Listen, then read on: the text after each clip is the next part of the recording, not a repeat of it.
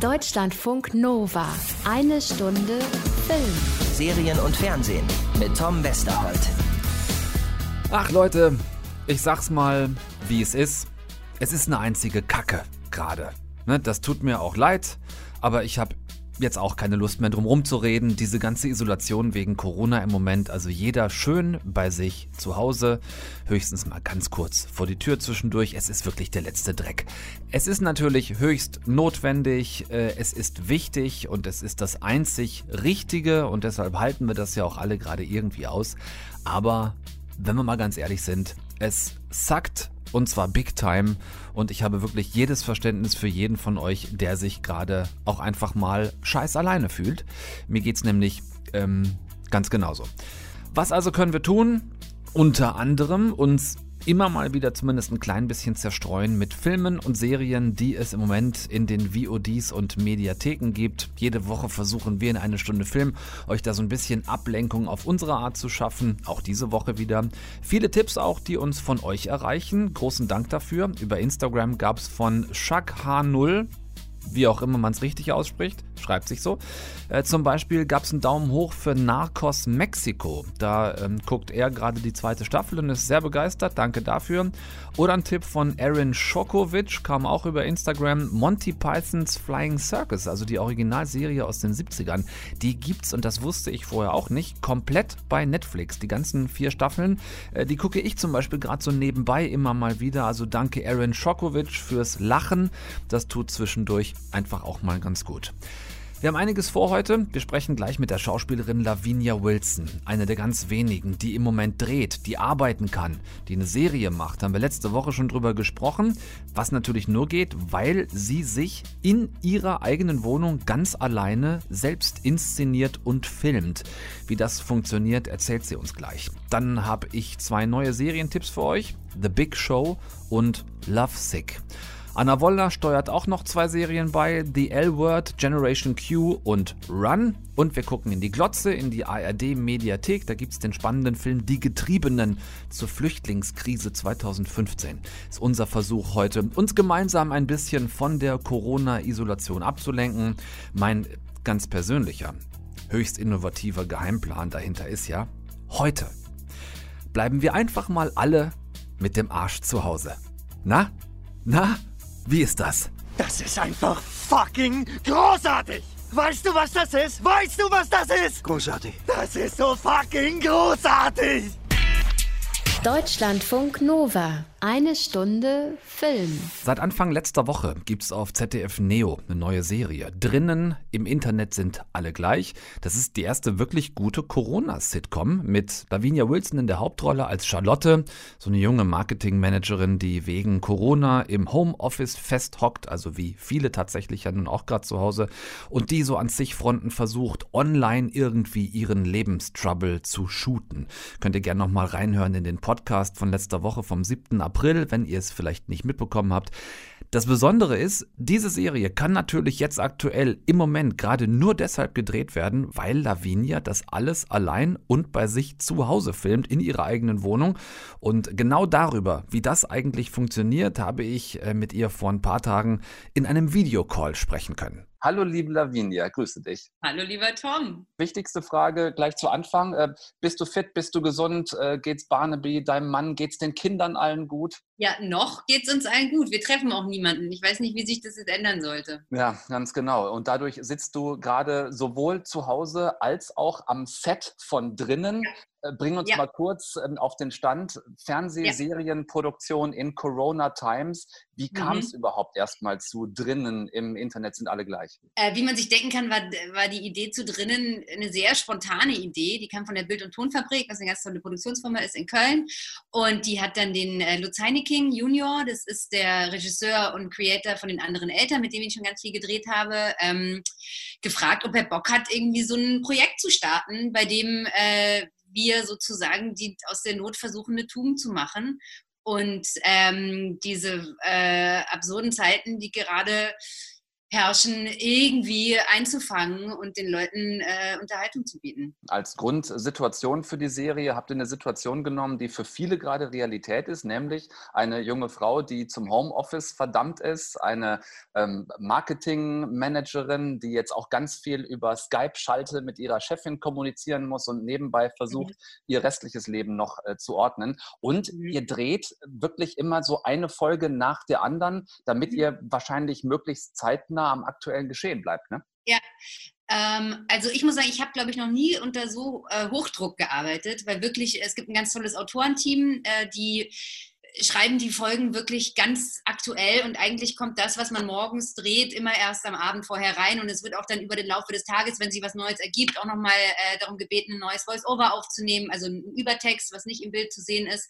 Und die Idee dahinter ist natürlich klar, diese kollektive Erfahrung, die wir gerade alle machen mit der Pandemie aber das ist äh, der Hintergrund für die Serie. Aber eigentlich, was ich darin spannend finde, gerade, oder es kristallisiert sich heraus, es geht, abgesehen davon, dass es sehr lustig ist, ähm, es geht um Kommunikation. Ja. Und wie strange die ist im Moment und was das bedeutet fürs Zwischenmenschliche und wie oft man sich missversteht. Was wir uns, glaube ich, alle einigermaßen vorstellen können, ist dieser nachvollziehbare Lebens- und Berufsalltag, den Charlotte in der Serie gerade hat, ähm, mhm. weil es sehbar, fühlbar, nachvollziehbar ist. Aber ähm, drehen in Corona-Zeiten, Filme, Serien drehen, so wie ihr es gerade macht, das ist ja mhm. normalerweise ganz anders. Da sind eine Menge Menschen involviert. Erklär bitte mal kurz, wie ihr das gerade technisch hinkriegt. Ich glaube, ich sitze in der Woche so viel vor meinem Laptop wie meinem ganzen Leben noch nicht, beziehungsweise vor drei Laptops. Ich habe natürlich Technik geschickt bekommen. Und es gibt da echt ein ganz, ganz tolles, super äh, engagiertes Technikteam im Hintergrund. Die sitzen fast alle in Köln.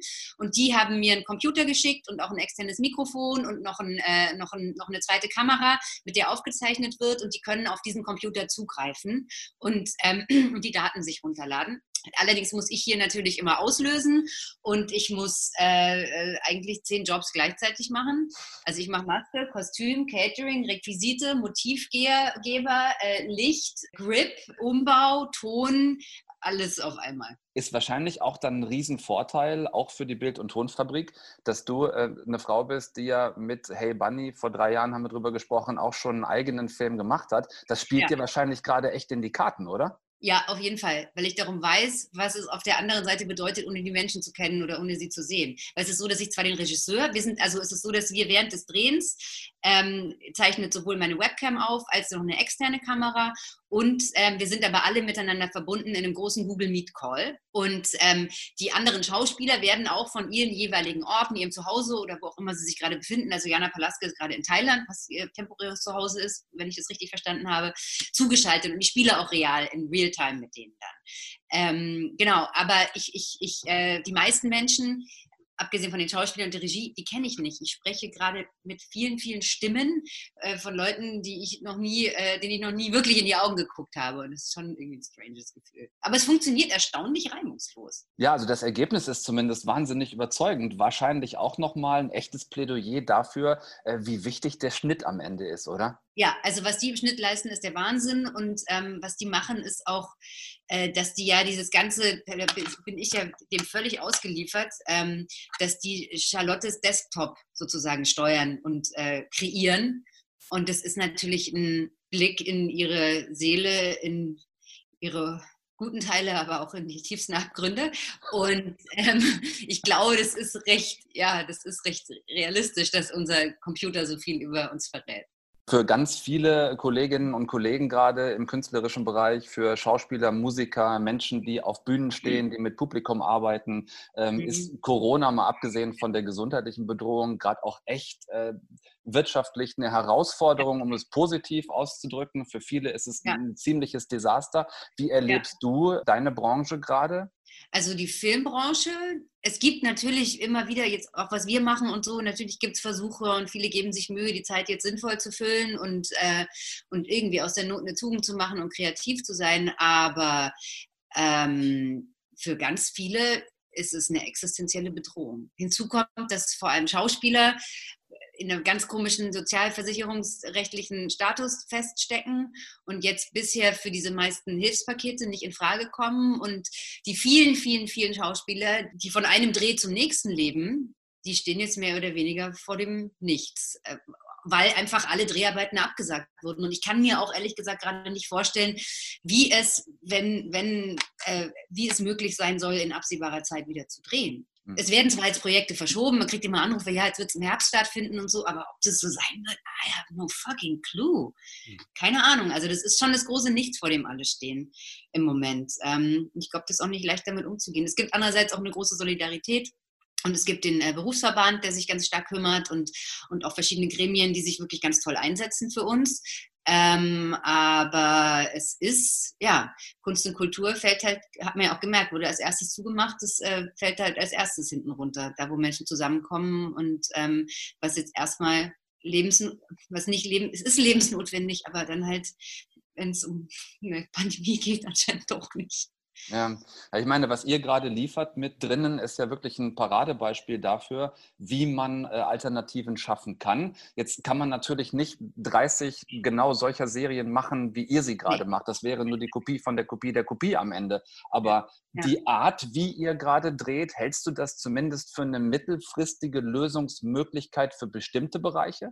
Ich glaube, das ist, ähm, was daran gerade toll ist, ist, dass das so ein dass da plötzlich so eine, so eine kreative Explosion stattgefunden hat, jetzt gerade bei dieser Serie, wo wahnsinnig Leute, viele Leute zusammenkommen, die satt hatten, nichts zu tun und was in die eigene Hand nehmen wollten und, und dadurch auch äh, neue Wege beschreiten und dem eine unglaublich große Spontanität gibt. Ja? Und es ist eine spannende Art und Weise, Geschichten zu erzählen. Ich finde, es ist natürlich eine Grauzone, weil du bei den ganzen Leuten zu Hause bist und eigentlich soll es ja kein intimer Blick ins Private sein. Ja? Also mich persönlich interessiert es auch nicht, die Promis, die jetzt alle in ihrem Wohnzimmer live gehen. Aber ob das, ich, ich weiß es nicht. Klar, also ich, es kommt immer wieder ein cooler, irgendjemand Kreatives um die Ecke und dem fällt dann was ein. Aber dass das, diese Art zu arbeiten, die Geschichten, die wir normalerweise erzählen, ersetzt, ist utopisch. Hm. Also es gibt einen Grund, warum an einem Filmset 20 äh, Leute rumstehen oder arbeiten, besser gesagt. Und, und was und warum, warum äh, Film und äh, also Fernsehen und Kino auch so eine teure Unterhaltungs- und Kunstform ist. Ja, da fließen unglaublich viele Dinge mit rein und natürlich bestimmte Sachen, jetzt gar nicht mal ab, abgesehen von historischen Stoffen oder so. Normalerweise geht ja auch viel längere Zeit ins Land, bis überhaupt eine Geschichte gut entwickelt wurde und so. Ähm, das kann nicht immer so ein Schnellschuss sein Ja, du kannst ja auch einfach nicht äh, jeden Stoff im heimischen Wohnzimmer oder Arbeitszimmer drehen. Äh, das wäre nee, auch, einigermaßen eindimensional, ja. ganz genau. Wie ist so mit dem eigenen äh, Lagerkoller? Wie läuft es bei dir, bei euch? Wie kommt ihr klar? Ich, ich habe keinen Lagerkoller, weil ich so viel arbeite wie noch nie. Also es sind irgendwie echt 12, 13 Stunden Tage. Ich komme kaum zu schlafen. Abends kommt der Text. Keine Ahnung. Ich bin jetzt auf diesen Zug aufgesprungen und versuche da irgendwie mitzufahren. Das ist ein totaler Trip. Ähm, es ist auch wirklich so wie in der Serie, dass der Mann und die Kinder gerade draußen sind auf dem Land. Und eigentlich hatte ich vor, die Zeit mit denen da zu verbringen. Dem wurde jetzt ein Strich durch die Rechnung gemacht für die nächsten zwei Wochen. Ähm, ja, irgendwie, ich, wir haben jetzt fest, also wir haben Glück gehabt. Wir haben ja auch drei Kinder, die sehr gerne miteinander spielen. Ähm, ich glaube, das macht es uns leicht, auch wenn es natürlich anstrengend ist, wenn gerade keine Betreuung da ist. Äh, aber ich glaube, da geht es vielen anderen ähm, viel, ist viel komplizierter. Ich freue mich für dich, dass ihr so einen schönen Weg gefunden habt, gerade zu zeigen, dass es Möglichkeiten gibt, zumindest, dass es äh, einzelne ja. Möglichkeiten gibt. Ähm, was, was, ja auch weiter. Ja, genau, dass wir irgendwie alle versuchen, tatsächlich weiterzumachen. Schön, dass ihr das macht. Ich bin sehr gespannt auf die Folgen, die jetzt noch kommen. Äh, es, wird, äh, es wird immer besser. sehr gut. 20 äh, Uhr jeden Abend ZDF Neo, danach dann in der ZDF Mediathek. Lavinia, vielen, vielen Dank fürs Gespräch, vielen Dank für deine Zeit. Schön, dass ihr macht, was ihr macht und macht bitte weiter so. Danke. Ja, cool. Alles Gute dir. Ciao. Danke, tschüss. Aiden, Licht aus. Spots an. Ladies und Gentlemen, bitte begrüßen Sie meinen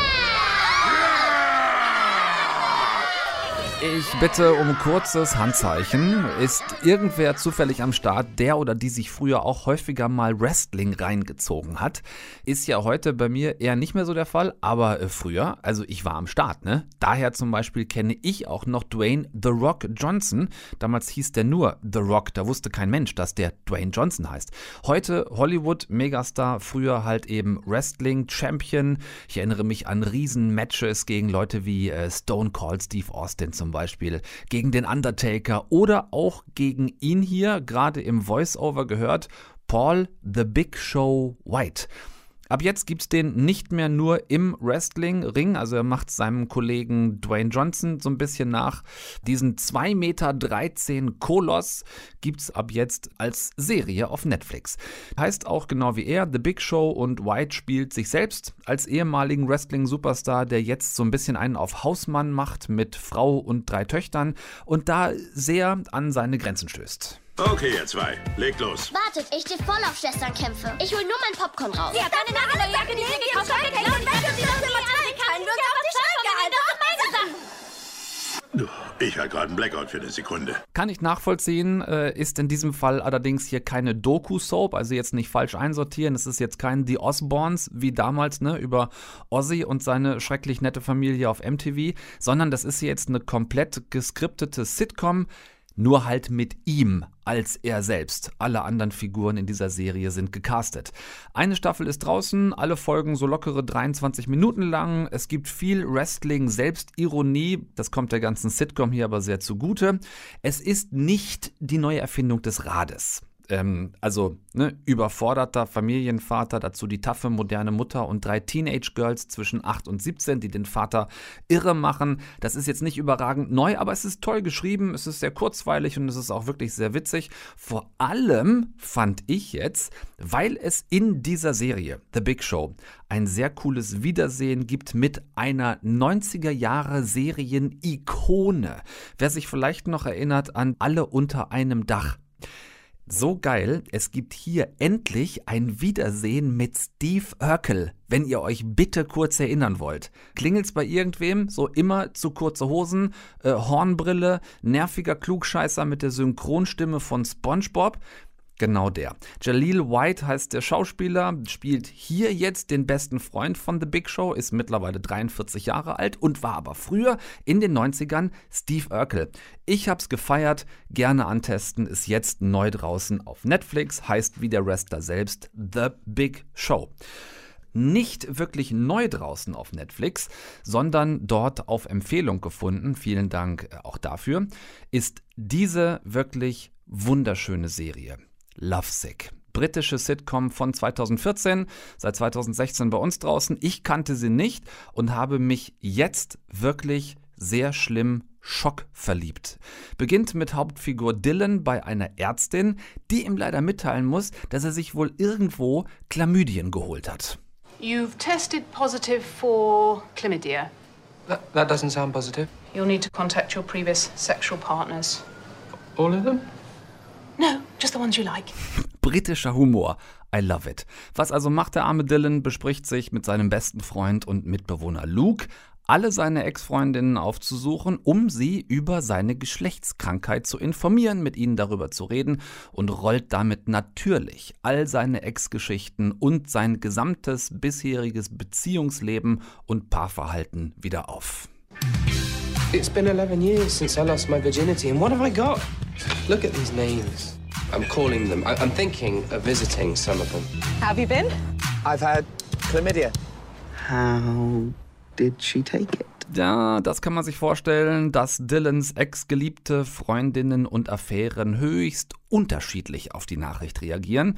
Und dann gibt's da in dieser Jungs-WG mit Dylan und Luke auch noch deren beider beste Freundin Evie, also die wohnen da zu dritt. Und damit wird dann alles im Lauf der Geschichte nur noch viel komplizierter. Gibt's zum Glück in diesem Fall wirklich nur auf Englisch. Wer möchte, kann sich einen deutschen Untertitel dazuschalten, denn diese Serie lebt von der englischen Sprache, dem englischen Humor, diesem Wortwitz. Ähm, tolle Drehbücher, super Darsteller, es passt wirklich alles. Es ist eine ganz wundervolle, eine einfach wirklich wunderschöne britische Feel-Good-Serie, für die ich gerade ein neues Wort erfunden habe. Das ist nämlich keine Rom-Com-Serie, es ist eine Love-Com-Serie. Auch wieder kurze 23 Minuten Folgen äh, mit so viel, mit so viel Liebe im Hier und Jetzt, mit so viel Positiveness auf und für das Leben an sich. Passt wirklich wunderbar in diese Zeit jetzt. Äh, aber selbst auch im Rückblick auf Dylans vergangene elf Jahre voller unterschiedlichster Beziehungen gibt es da keine deutsche Bitterkeit und so, so bösen Zynismus, sondern äh, wirklich diese britische, ganz sanfte Selbstironie. Ich habe es eben schon gesagt und wiederhole es gerne. Ich bin sehr verliebt und zwar wirklich sehr in Lovesick. Danke nochmal für den Tipp. Ähm, werden trotz seit 2016 schon auf Netflix sicherlich viele von euch noch nicht gesehen haben. Macht es bitte jetzt. Es lohnt sich sehr. Deutschlandfunk Nova. Äh, ein Wort mit E, das äh, zum Thema Corona passt. Anna? Ähm, einsam. Ja, auch. Essen? Ja, würde auch gehen. Hm. Und irgendwas mit Wegrennen? Nö. Eskapismus? Ach so, ja, Mensch. Der, die Leitung, auf der ich gerade stehe, ist etwas länger. Ja, kein Problem. Es ist völlig verzeihlich, im Augenblick auf Leitungen zu stehen. Ich, ähm, ich, ich stehe hier bei mir auf Leitungen mittlerweile nach vier Wochen Isolationshaft in der eigenen Wohnung. Stehe ich auf Leitungen, von denen ich vorher nicht mal wusste, dass sie durch meine Wohnung gehen. Insofern sei es dir verziehen. Aber Eskapismus ist doch jetzt unser Stichwort für die nächsten ja. paar Minuten. Ähm, betreffend zwei Sky-Serien. Die eine ist seit Sonntag online, die andere dann ab morgen, also ab Mittwoch. Und du hast sie beide schon gesehen. Ist das richtig soweit? Ja, äh, ich bin von der Leitung runtergegangen, das ist korrekt. The L-Word Generation Q heißt die eine, Run heißt die andere Serie. Das eine ist ein Reboot einer erfolgreichen Showtime-Serie aus den frühen 2000ern, falls es da gerade beim L-Word bei euch geklingelt hat. Und das andere, Obacht, Lauscher aufgestellt, ist mitproduziert von Fleabag-Schafferin Phoebe Waller-Bridge. Ähm, Anna, lass uns mit der mal anfangen. Äh, einfach nur Run heißt die Serie. Da schließt sich unser kleiner Kreis Richtung Eskapismus. Äh, Rennen ist das, was wir vermutlich alle gerne tun würden im Augenblick. Und zwar einigermaßen egal in welche Richtung. Ja, aber dieser Eskapismus-Gedanke hier, der wird noch etwas weiter gefasst, denn die Prämisse von One, also die Ausgangslage, ist ein inzwischen um die 20 Jahre alter Pakt von zwei College-Sweethearts, also zwei Menschen, die im College mal zusammen waren und sich dann irgendwann getrennt haben. Mhm. Ruby und Billy, die sind mittlerweile beide Mitte 30 und haben sich damals geschworen, also Achtung, jetzt kommt der Pakt, wenn der eine eine SMS mit Run schreibt, also ja. Run in Großbuchstaben, R-U-N, und der andere innerhalb der nächsten 24 24 Stunden ebenfalls mit Run antwortet, mhm. dann müssen sie alles stehen und liegen lassen und sich im ersten Zug treffen, der nach 17 Uhr des gleichen Tages die Grand Central Station in New York verlässt und ein Überlandzug ist. Der, warte, am 17 Uhr des gleichen Tages die Grand Central Station in New York City verlässt und ein Überlandzug ist. Das ist der Deal. Das ist der Deal. Okay, und gut. dann haben sie eine Woche lang Zeit, um rauszufinden, ob sie den Rest ihres gemeinsamen Lebens miteinander verbringen wollen oder ob das jetzt einfach nur eine Woche Pause ihres eigentlichen Lebens ist. Okay. Und Ruby bekommt diese SMS, als sie frustriert und genervt in ihrem Familienvan auf einem Supermarktparkplatz steht und von ihrem Leben mal wieder wirklich mehr als gefrustet ist. So, bekommt also diese SMS, antwortet selbstverständlich nicht innerhalb von 24 Stunden mit Run, weshalb diese Serie nach der ersten Folge und insgesamt 15 Minuten auch schon wieder vorbei ist. Du hast mich erwischt. Nein, ist natürlich Quatsch. Also natürlich antwortet sie mit Run, sonst wäre ja. die Serie tatsächlich relativ schnell vorbei. Sie treffen sich also im Zug äh, und sofort liegt auch da wieder dieses Knistern in der Luft und sie haben sofort die gleiche Wellenlänge. Are you together? Strangers on a train. But I bet I can tell you why she's traveling. You see this one very strong line here? That is your heart line, mm. and that is deep. There's a break in the middle. Is that why she looks so sad? I think that's probably just her resting face, but the big news is that she meets the guy again soon. So that's lovely for her. Was für uns das Spannende daran ist, die beiden sind wie so eine leere Seite in einem Buch. Also wir wissen nichts über ihr bisheriges Leben. Erst nach und nach bekommen sie langsam aber sicher eine Biografie. Und das Ganze ist wie so ein riesengroßes Puzzle, das wir uns selbst zusammensetzen müssen. So, aber jetzt nicht so Mystery-mäßig Puzzle, sondern ja, Rom-Com Dramödie und mhm. such dir noch ein Genre aus. Okay, aber die Hauptrollen spielen nicht Ethan Hawke und Julie Delpy.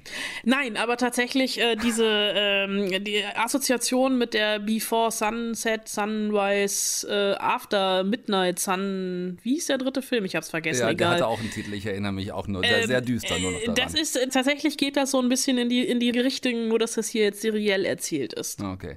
Ähm, eingangs haben wir schon einen Namen hier gedroppt, bei dem viele vielleicht ein bisschen Schnappatmung kriegen. Phoebe Waller-Bridge. Wo und in welcher Form kommt die hier ins Spiel? Also sie ist die Produzentin der Serie mit einem kleinen Gastauftritt an der fünften Folge und die Regisseurin ist eine gute Freundin von ihr, Vicky Jones. Die hat damals auch bei der Theaterversion von Fleabag Regie geführt. Ähm, mhm. die fünf Folgen, die ich bisher gesehen habe, die machen wirklich Spaß, auch wenn sie ganz unterschiedliche Tempi haben und unterschiedliche Töne anschlagen, von Humor über Liebesirrungen, Verfolgungsjagden etc. ist alles dabei. Und das Spannende daran ist wirklich, dass wir nicht wissen, was passieren wird, genauso wie Billy und Ruby nicht wissen, was passieren wird, die übrigens großartig gespielt werden von Merritt Weaver und Domhnall Gleeson. Merritt oh. Weaver kennen wir unter anderem aus Unbelievable und Domhnall Gleeson natürlich als General Hux aus mhm. den Star Wars-Filmen. Der einzige Wermutstropfen, und da bin ich wirklich ein bisschen sauer, das ist eine HBO-Produktion und Sky haut nicht alles auf einmal raus, sondern pro Woche nur eine Folge. Ja, das ist der Scheiß, wenn man halt an Verträge mit Fernsehsendern geknüpft ist äh, und das nicht auf einmal zum Bingen bereitstellen kann. Äh, du hast aber noch eine andere Serie mitgebracht und zwar auch noch eine weitere von Sky, äh, The L-Word Generation Q. L-Word, klar, das gab es schon mal und vielleicht hier vorab die Frage, ist die komplett draußen? Also alle Folgen auf einmal? Nein, auch das eine oh. kleine Enttäuschung wöchentlich.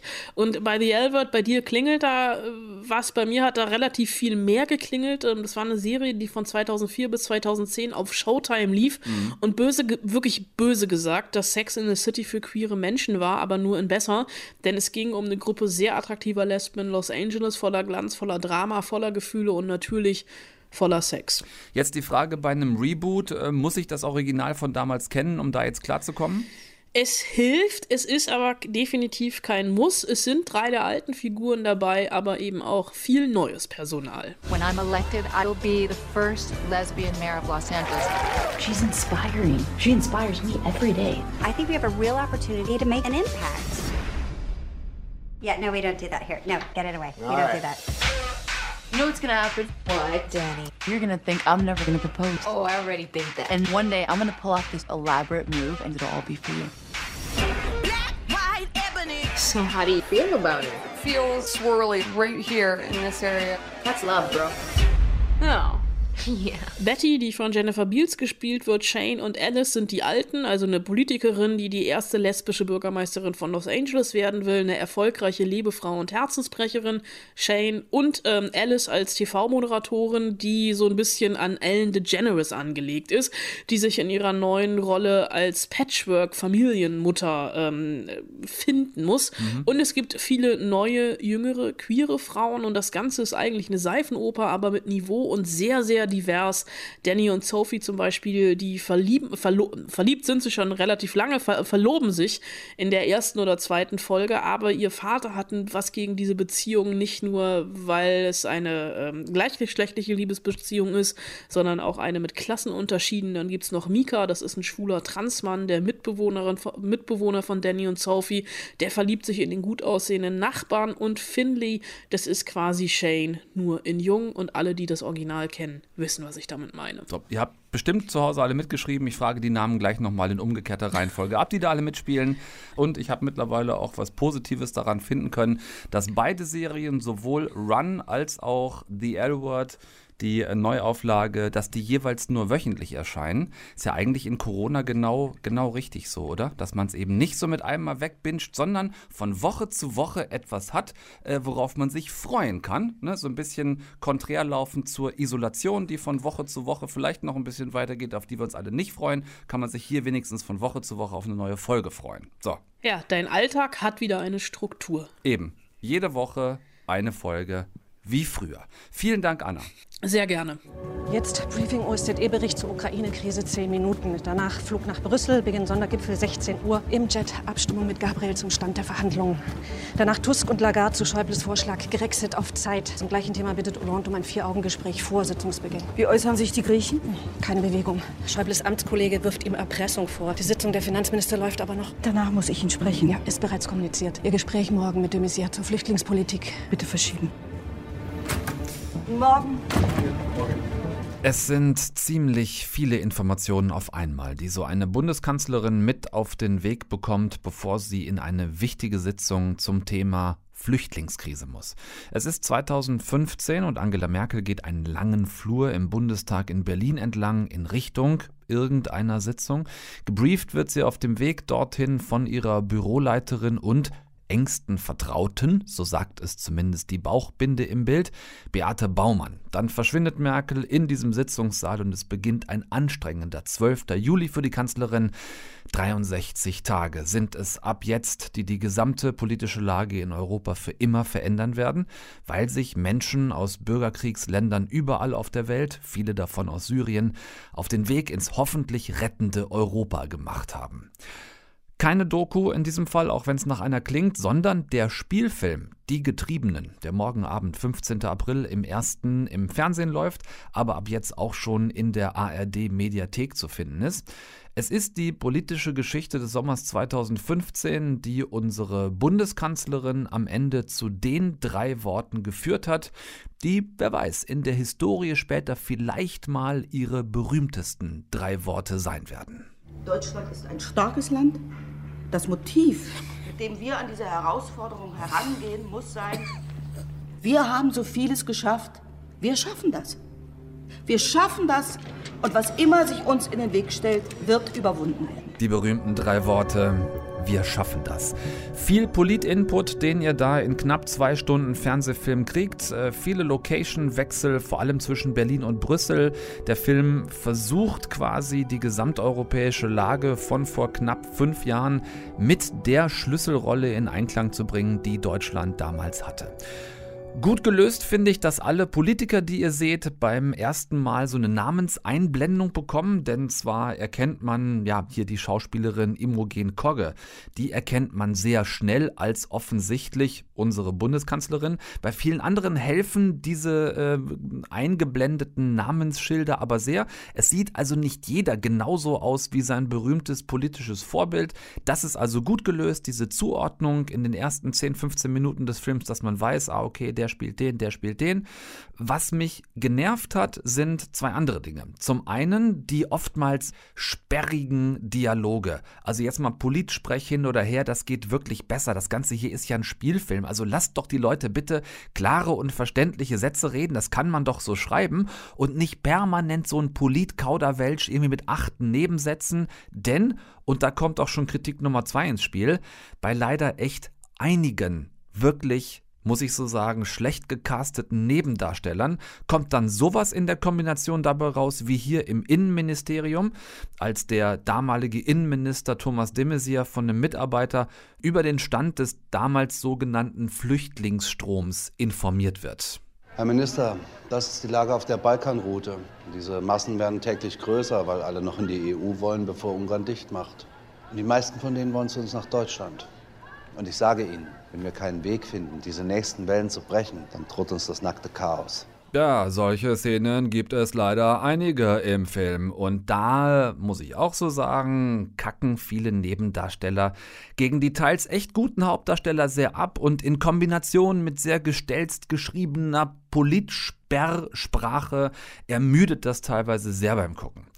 Abgesehen von diesen beiden Kritikpunkten ist es eine wirklich informativ gesehen gute Aufarbeitung des gleichnamigen Sachbuchs vom Journalisten Robin Alexander. Die Getriebenen heißt der Film, genau wie das Buch. Morgen Abend im 1., 15. April, ab jetzt aber auch schon in der ARD Mediathek. Wenn ihr gerne nochmal in knapp zwei Stunden gut komprimiert erklärt haben wollt, wie das damals im Sommer 2015 eigentlich so war.